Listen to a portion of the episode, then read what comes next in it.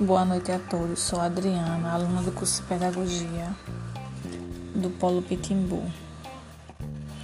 O texto que eu escolhi foi o texto Universidade Necessária de, do autor Darcy Ribeiro. Essa tarefa foi bem desafiadora, foi diferente das outras.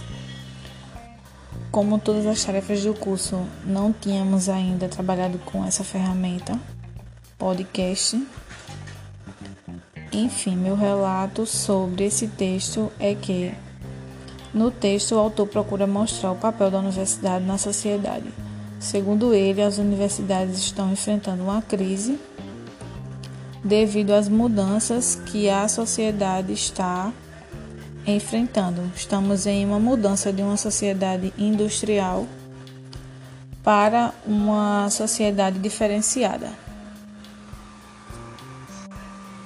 Como a universidade está inserida na sociedade, então ela reflete diretamente os problemas que esse grupo tem é, enfrentado.